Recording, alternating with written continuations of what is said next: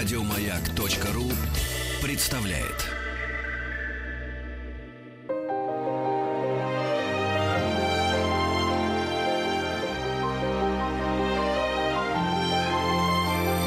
Собрание слов Фёклы Толстой Добрый вечер. Это программа «Собрание слов». У микрофона Фёкла Толстая. И мы сегодня с вами, уважаемые слушатели, отметим юбилей ВДНХ, выставки достижений народного хозяйства. 80 а, лет а, исполнилось ну, этой удивительной выставки. Она, соответственно, в 1939 году была открыта. И, как вы знаете, а, вот э, День города, День Москвы в этом году праздновался именно под, под эгидой вот это, этого юбилея. 80 лет ВДНХ.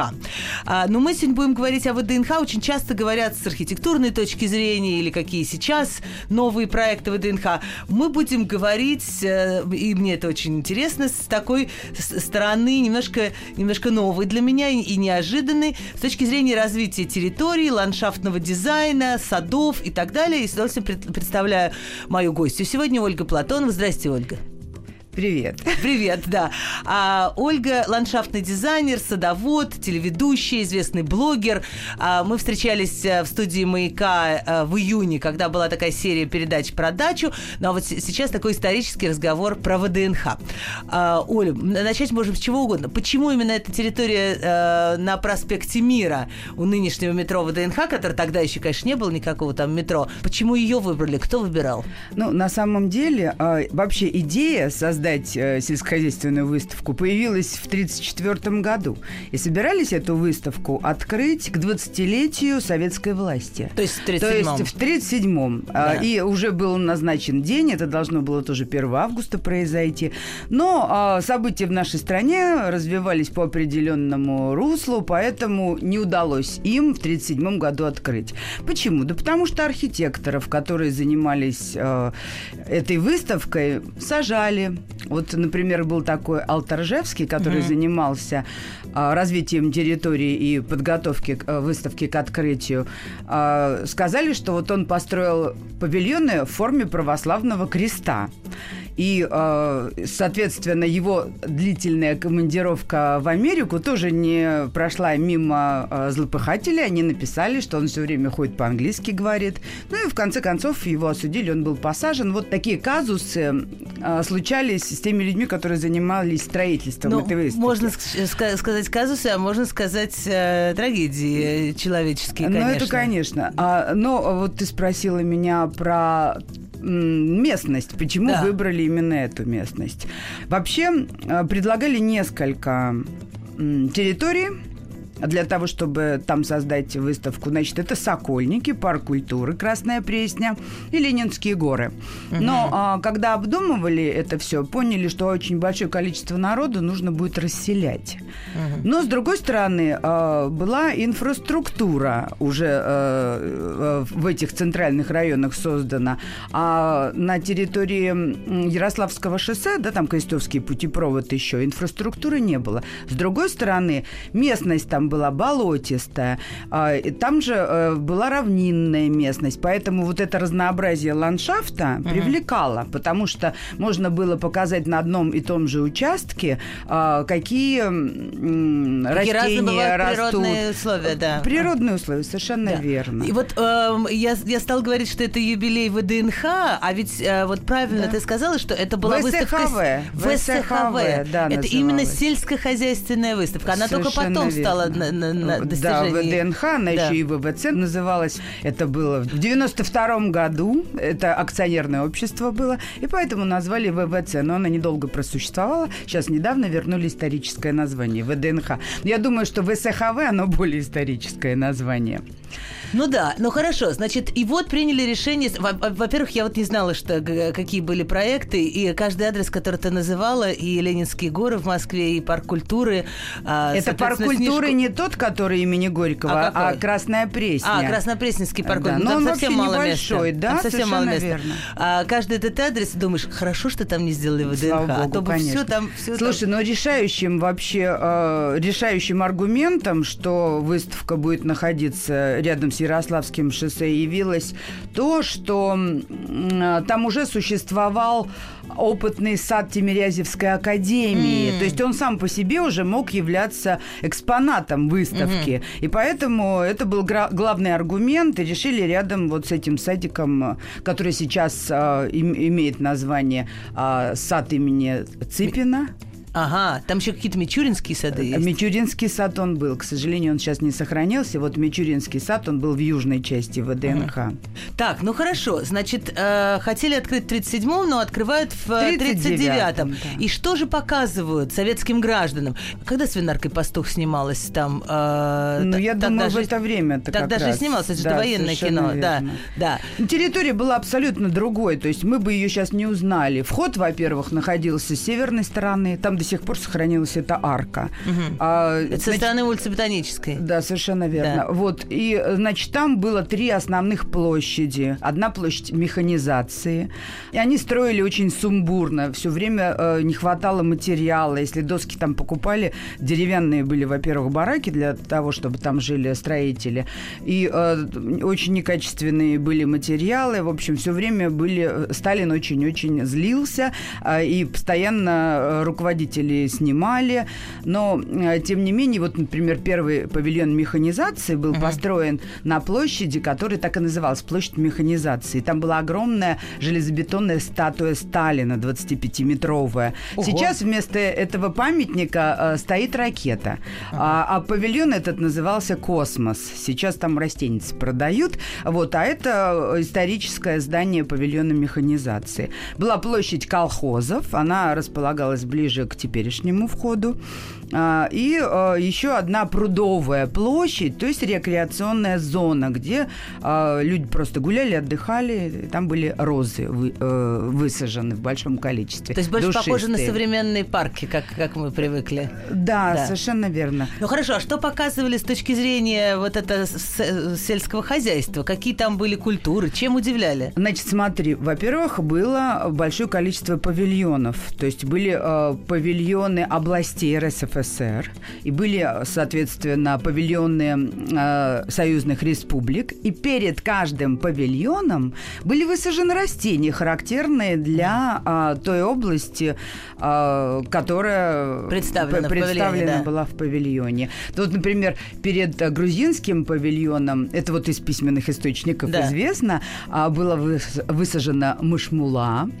Что а, такое мышмула? Мышмула – это э, такая вот э, культура, которая похожа на грушу и на персик одновременно. Она плотненькая такая. Вкусная. А, значит, да, но вот из всех плодовых культур она знаменита тем, что она а, цветет осенью, а плоды дает зимой. Вот, поэтому... Ну, это грузинской а, зимой, Грузии, это, да, это не русской да, да. зимой. Она, кстати, очень была популярна в советское время. Ты знаешь, даже песня, да, есть такая «Мушмула, мушмулой». А, Никитины это у, у поет. Да, совершенно Ах, верно. Вот. А сейчас вот видишь, дошло до того, что ты спрашиваешь, что это такое. Это говорит о том, что забыли эту культуру основательно. Ольга Платонова у нас в гостях, э, ландшафтный дизайнер, садовод, телеведущий, известный блогер. Мы говорим об истории ВДНХ, которая во время своего основания носила э, имя ВСХВ, выставка сельскохозяйственная, э, нет, всероссийская, всесоюзная, всесоюзная сельскохозяйственная выставка. выставка. Да. И вот именно с точки зрения сельского хозяйства мы и обсуждаем юбиляра. ВДНХ. Значит, перед грузинским павильоном была мечмула. А, мушмула. Мушмула. А вот мушмула. персики, груши, да, да. Э, были названы передовые сорта, то есть селекция не стояла на месте, которые именно росли в Грузии. Но вообще вот э, перед каждым павильоном, да. ты понимаешь, что э, уже перед войной присоединились три прибалтийских республики. Да. Они были представлены Назовем тоже присоединились, там. да. Ну да, так условно. А, но... И республик было 16, кстати. Э, да, да. была финно-угорская да. республика. Кстати, ты знаешь, что э, одна из э, статуй, да, фонтан дружбы народов изображает женщину, которая вот финно-угорку. Так есть же павильон Карелия. По-моему, это именно, да, именно эту республику она представляет. Да, да, на, да. На, на главной площади вокруг фонтанов сейчас Ну, ты же есть... понимаешь, что там тоже растения есть в Прибалтике? Лен.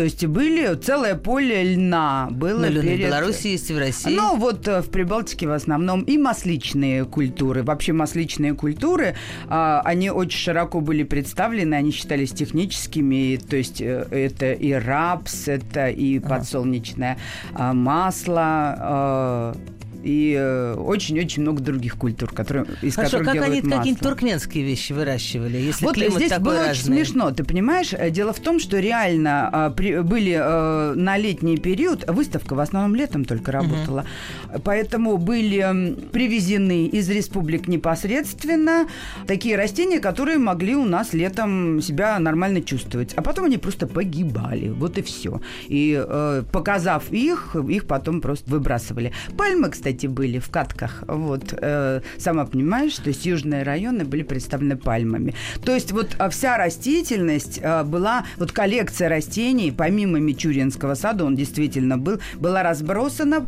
точечно по э, всей территории выставки. И э, были, конечно, еще оранжереи, которые на зимний период некоторые растения сохраняли. Угу. Ну вот это мне напоминает историю, что привезти, показать и выкинуть, это, это как живучая традиция. У нас сейчас в Москве высаживают в каких-то каменных, огромных, типа горшках деревья, и, и, и любому человеку, жителю столицы понятно, что эти деревья никогда не переживут зиму, потому что...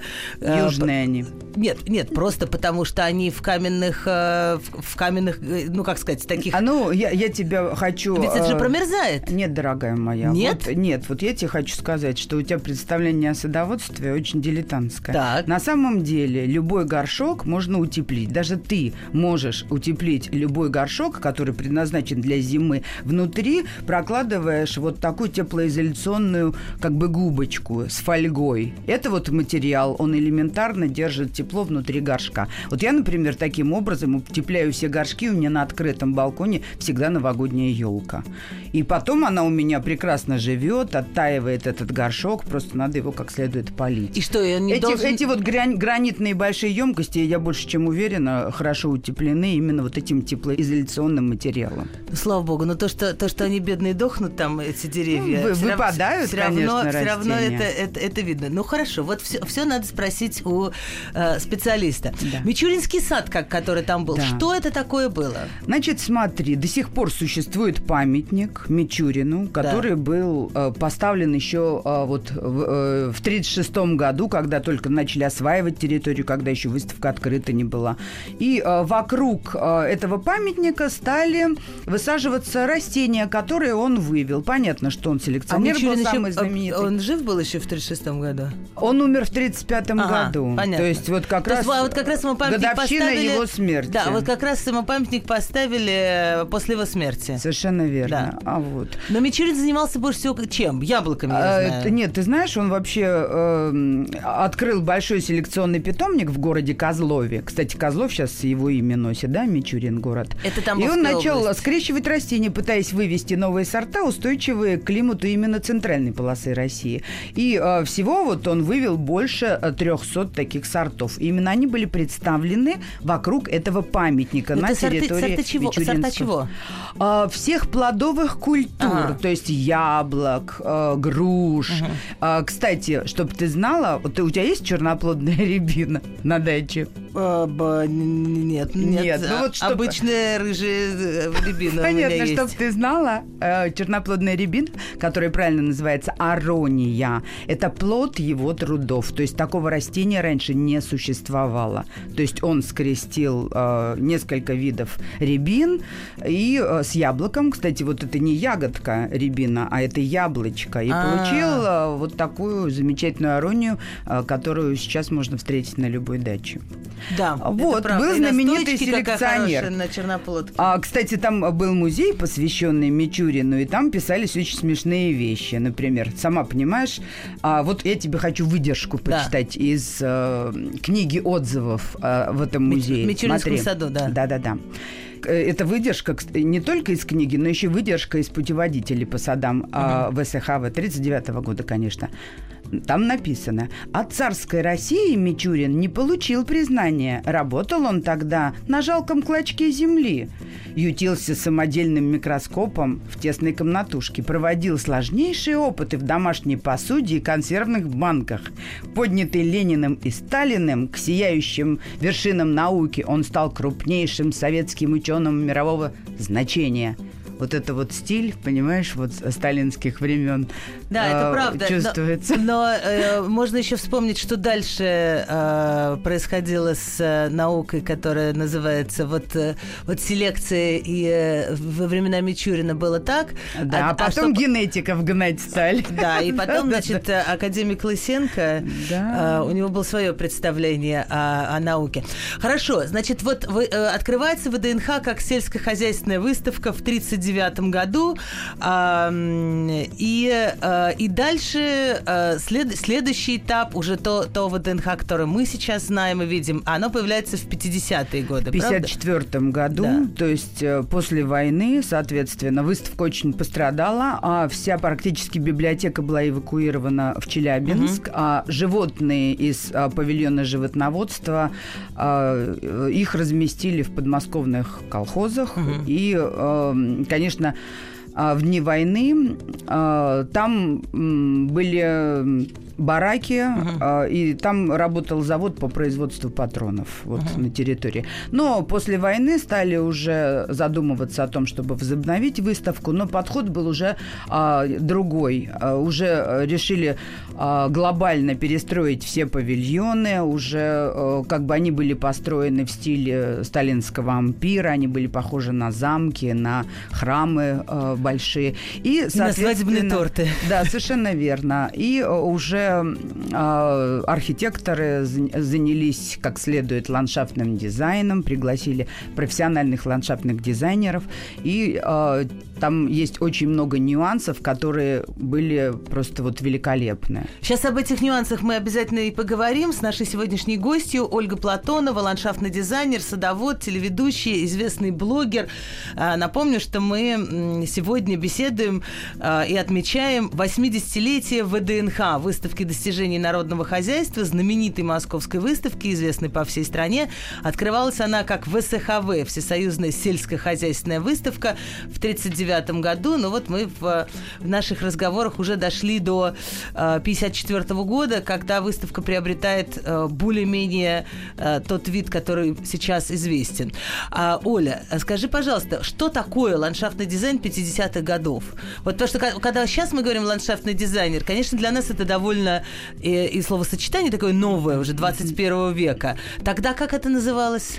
Ты знаешь, а, вообще вот советские реалии, да. они не похожи на подобные реалии во всем мире. Вот, например, всем известно, что все парки делятся условно на две группы. На пейзажные и на а, регулярные. Да? Да. То есть, Французские и а, английские. Э, да? Ну, условно, да, потому что весь классицизм из Версаля пришел. Да. Но в Советском Союзе была такая реалия, как парк культуры и отдыха. Ты угу. понимаешь?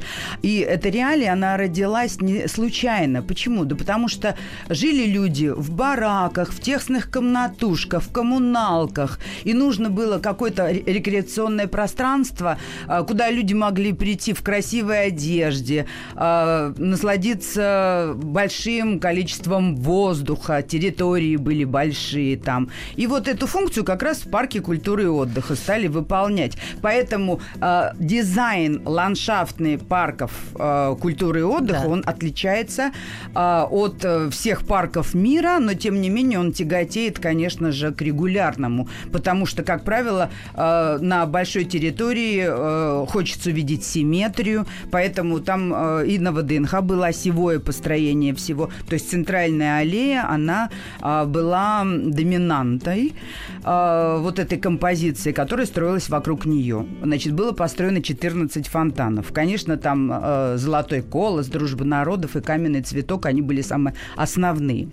А люди отдыхающие очень часто порывались искупаться в этих фонтанах. И поэтому вокруг фонтанов построили живую изгородь из кизильника блестящего. Ага. Это для того, чтобы туда не проломиться было. К воде было трудно подойти, потому что он такой корявый и колючий. Понятно. Ну и э, эти живые изгороди в... Работали во все дни, кроме Дня десантника, да?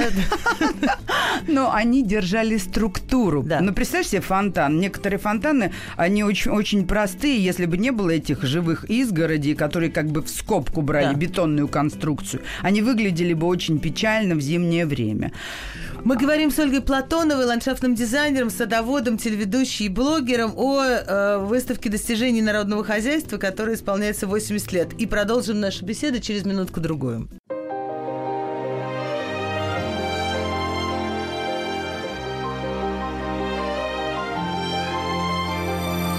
Фёкла Толстая и ее «Собрание слов».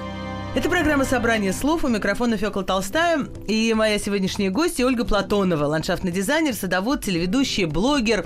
Вы наверняка знаете Ольгу, в том числе по э, нашим разговорам э, о даче вот э, этим летом. Но сейчас мы говорим об истории, об историческом парке, о ВДНХ. ВДНХ исполняется сейчас э, 80 лет.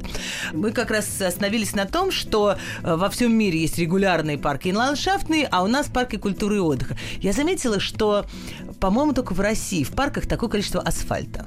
Ну, это чтобы гуляющих было много, чтобы, то есть, то есть идея, что можно в саду где-то уединиться, побыть с природой, вот это не, не та идея, которая в советских парках культуры э, развивается. Здесь целыми группами надо, надо гулять, какими-то, не знаю, ну, толпами. да, парки большие, но я думаю, что очень многие, которые живут вокруг территории ВДНХ, ходят туда с детьми, поэтому это, любой принципе, парк это хорошо для города. Это, это я понимаю, просто раз мы стали говорить про отличия э, парков, э, которые которые у нас в стране и, э, и, и во все, в другом мире, вот, вот то, то, что я Но вижу... У нас климатические условия очень... Ты же понимаешь, зона рискованного земледелия у нас. Поэтому климатические условия диктуют свои требования. Поэтому и тот же самый асфальт. За ним ухаживать легче, чем за тротуарной плиткой, а в швах которой прорастают сорняки. Угу. А тогда зачем нам тротуарная плитка по всему городу? Ну, это тема другой программы. Это тема другой программы, понятно.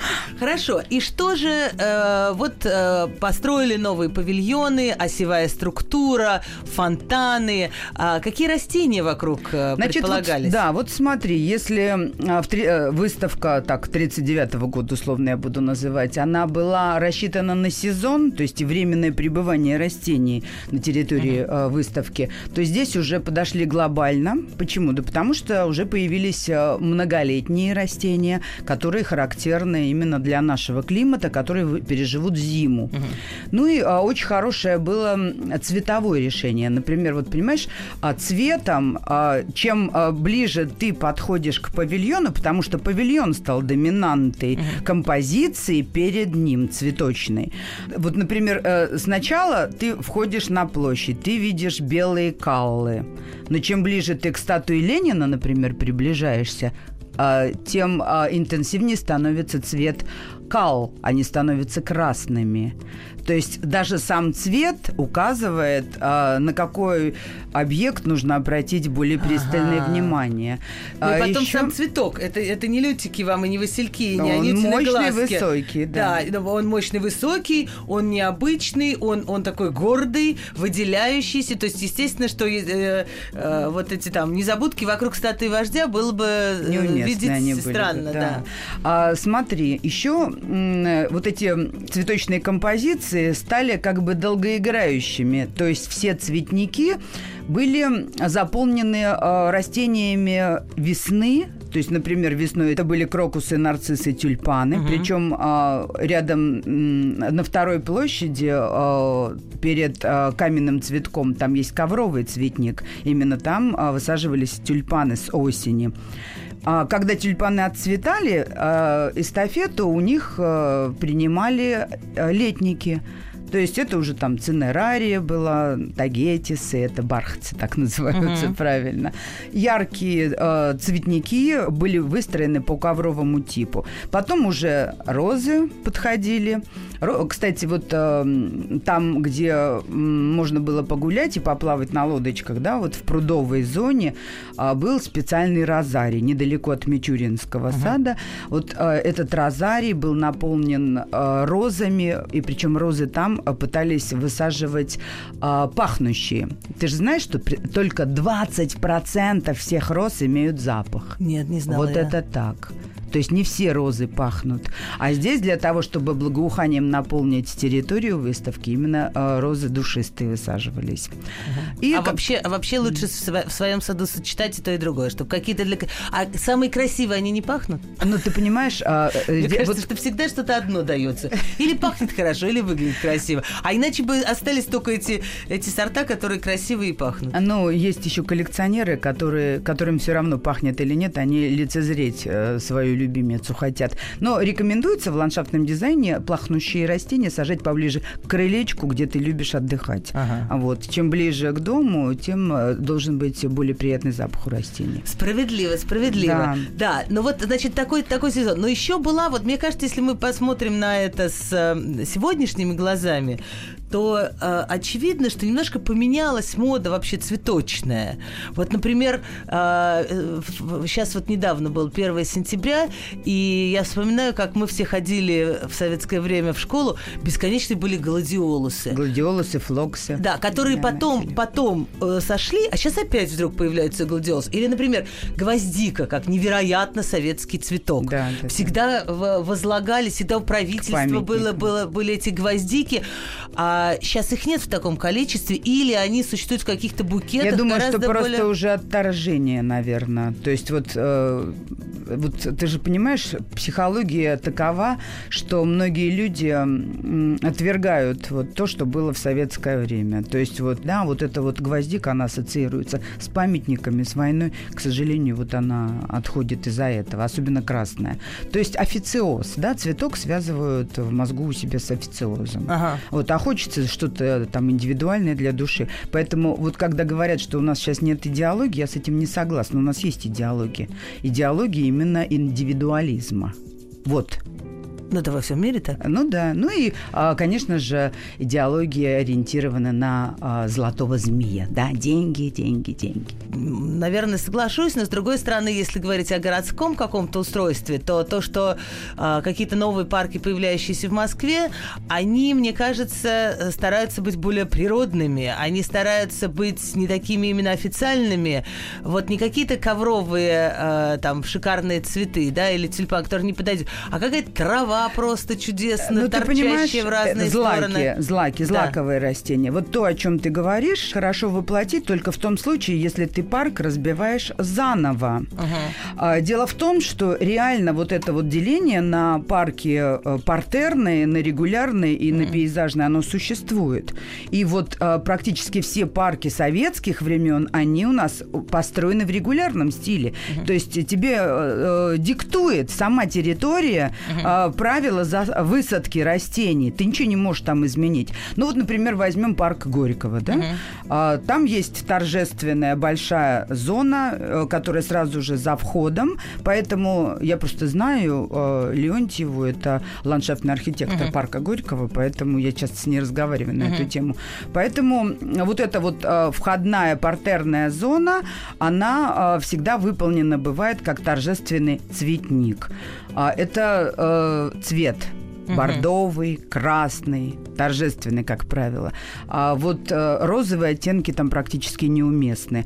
Но зона уже ближе э, к лесному участку парка, да, там, где старинные усадьбы были, они уже пейзажные, там лес, поэтому небольшие площадки, которые возникают из-за кривых дорожек, когда ты прогуливаешься, uh-huh. они уже э, выполнены в пейзажном стиле. Там как раз вот злаки, о которых ты говоришь, uh-huh. вертикали появляются. И цветочки попроще. Даже иногда можно увидеть элементы кантри стиля. Кантри пестрота, стиль. пестрота. Прекрасно. А, Ольга Платонова, ландшафтный дизайнер, садовод, телеведущая в студии «Маяка». Мы говорим об истории садов ВДНХ. А, и вот э, хочется мне еще узнать каких-нибудь секретов э, советского ландшафтного дизайна. Мне очень понравилась эта история про, про белые калы, красные калы вокруг памятника Ленина. Какие еще такие хитрости э, тех времен можно вспомнить? Ну, конечно же, все-таки на выставке были представлены опытные участки, где а, абсолютно все а, плодовые растения, которые у нас в России существуют, можно было увидеть. Угу. То есть это действительно была выставка достижений. То есть можно было посмотреть, а потом да, искать по каким-то питомникам. Совершенно вот, верно. Хочу такую. Совершенно грушу. верно. И, например, если тебе там что-то понравилось, а, были стенды рядом угу. с разъяснением, что это за растение, и там были дежурные экскурсоводы, к которым можно было обратиться, и они бы рассказали все. А для нас, например, вот э, люди, которые занимаются садоводством а, в Подмосковье, очень важно качество подвоя, а, потому что многие э, южные растения, которые у нас в садах оказываются, они выживают только из-за того, что они привиты на подвоях. И там было специальное опытное поле, где эти подвои выращивались. Uh-huh. И э, люди реально туда ходили за знаниями. Uh-huh. Поэтому это не просто было была действующая красота, это была еще и действующая школа садоводства. Mm. Хочется еще спросить, вот известно, что э, в мае, когда приходишь в московские парки, э, цветет сирень. Вот мне кажется, что да. сирень на ВДНХ это отдельная тема. Да, то есть э, была сирень, которая называлась знамя Ленина. Это самая знаменитая сирень вообще в мире. Господи, что такое знамя Ленина? Знамя Ленина, название сирени. Вывел ее знаменитый селекционер Колесников. Ты сейчас можешь увидеть эти экземпляры сирени вокруг Букингемского дворца и э, вокруг Белого дома в Вашингтоне. То есть э, прекрасные кусты. Это знамя Ленина? Да, в- знамя вокруг, Ленина. Вокруг резиденции английской королевы? Верно. Да, да, Вау, да. Вот. прекрасно. Сортов Браво. было очень много много. А почему это лучшая сирень на свете? А, у нее очень большие красивые кисти, и у нее такой вот загадочный пурпурный цвет. И она очень морозоустойчива.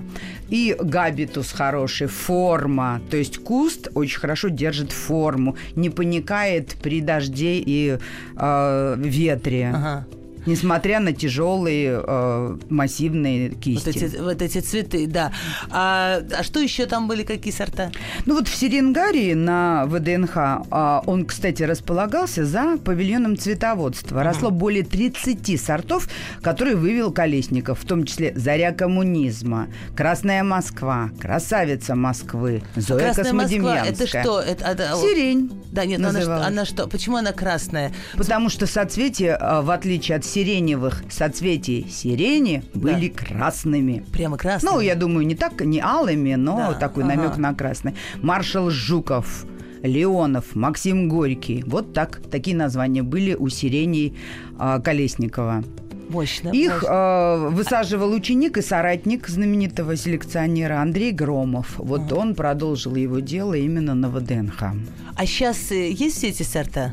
Или они также а, называются, сейчас, или уже новые какие-то? Ты знаешь, вообще э, сейчас эти... Э, нет, они утрачены были. То есть из 300 сортов, которые вывел Колесников, живы сейчас около 50. Угу. И то благодаря тому, что в садах вот энтузиасты, которые любят сирень, они поддерживают эти сорта. Угу. К сожалению, у половины было утрачено. Да и то, что Мичурин вывел, уже практически не существует, к сожалению. Вот такая история, в том числе и грустная. История садов ВДНХ мы сегодня обсуждаем с Ольгой Платоновой, ландшафтным дизайнером, садоводом, телеведущей и блогером. Продолжим через минутку-другую. Фёкла Толстая и ее собрание слов – это программа «Собрание слов». У микрофона Фёкла Толстая. История садов ВДНХ. Э, мы сегодня обсуждаем э, эту тему с Ольгой Платоновой, ландшафтным дизайнером, садоводом, телеведущей, блогером. 80 лет э, исполняется этой осенью выставки достижений народного хозяйства. И эм, вот с тех пор, как ВДНХ вернул свое историческое название, это было лет, не знаю, когда, в 2014 году, в 2012, ну не так давно, и там снова вместо торговли снова, снова это стала выставка, и сейчас к юбилею, э, по-моему, закончилась основная реконструкция. А что сейчас в смысле, в смысле ландшафтного дизайна на ВДНХ? Что интересного, что необычного? А, ну, как я знаю, что правительство Москвы сейчас собирается а, эти вот цветники 50-х годов ага. восстановить. Ага. То есть тщательно переписываются те, по фотографиям переписываются те растения, которые там были. То есть а, вот эти вот калы, белые и красные, которые были там у статуи Ленина, они собираются снова высаживать. А статуя Ленина а, есть? Вот, а, да, есть она. А, и а, они собираются реставрировать э, вот эти вот живые изгороди вокруг фонтанов, реставрировать вот этот ковровый цветник. По-моему, даже и сирени. То есть они закупили большое количество сирени и собираются высаживать. Сирени Колесникова вновь появится вокруг фонтанов. Э, исторически они были по периметру площади вокруг фонтана Дружбы народов. И они там окажутся вновь. Ну, я Молодежь думаю, что... хипстерская, которая в том числе приходит на, на ВДНХ. Кататься как, как, на роликах. Да, как они отнесутся к этому такому а, официальному убранству. Ну, ты понимаешь, цветы все люди, наверное, любят. Поэтому, если это красиво, то никто не будет против. Да. Я думаю, что вообще то пространство, которое мы видим вокруг себя, несет еще и воспитательную цель, да? То есть э, на красивый цветник не бросишь бумажку, да? Поэтому... Это правда, но должно быть место, какой-то газончик, куда можно бросить Просто свое, свое тело, кости, да, и немножко поваляться. Я а думаю, только... это тоже будет. Да. И последнюю минутку другой, я просто хочу воспользоваться тем, что Ольга Платонова, ландшафтный дизайнер, садовод и телеведущий у нас, у нас в студии. И э, мы знаем, что Оля прекрасные советы дает дачникам э, всегда. А вот сейчас, э, в сентябре, что важно успеть сделать? Ну, кроме, кроме каких-то базовых вещей, что мы делаем в конце сезона. Что, ну, в сентябре уже люди э, с дачи уехали. Да. И немного про них забыли. Но на самом деле это очень пагубно сказывается на э, том, что осталось именно на даче. Потому что... Если приехать, то что надо срочно делать? Срочно надо поливать. Если нет дождей, то нужно обязательно поливать. Тот же самый газон, он как ребенок требует постоянного ухода. Если вы не хотите большое количество сорняков, а грядки свободные уже, да, урожая нет, то лучше засейте их сидератами. Ну, времени хватает Сидераты засеять. это кто? Сидераты это специальные такие растения, которые вырастают, а потом их перекапывают вместе с почвой, и они тем самым обогащают ее азотом. Ага. То есть это как бы тренд экологического земледелия, чтобы не вносить удобрения, а выращивать удобрения на грядках и потом их перекапывать. Угу. Но если лень там даже засеять сидератами, то хотя бы возьмите и накройте грядки пустующие укрывным черным материалом, и тогда меньше сорняков за э, осенний и весенний период на грядках поселится, уменьшится, и вам будет меньше работы. И, конечно же, нужно выполнять влагозарядный полив сада, это готовить все деревья к зиме.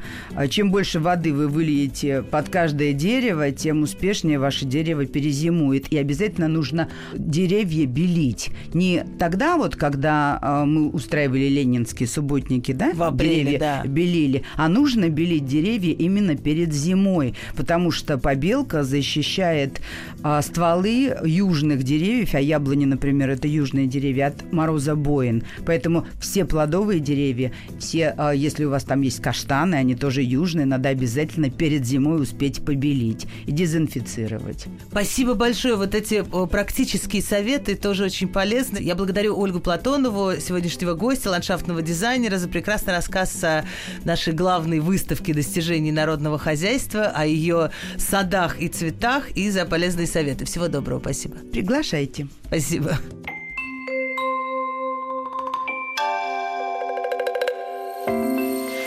Собрание слов Фёклы Толстой Еще больше подкастов на радиомаяк.ру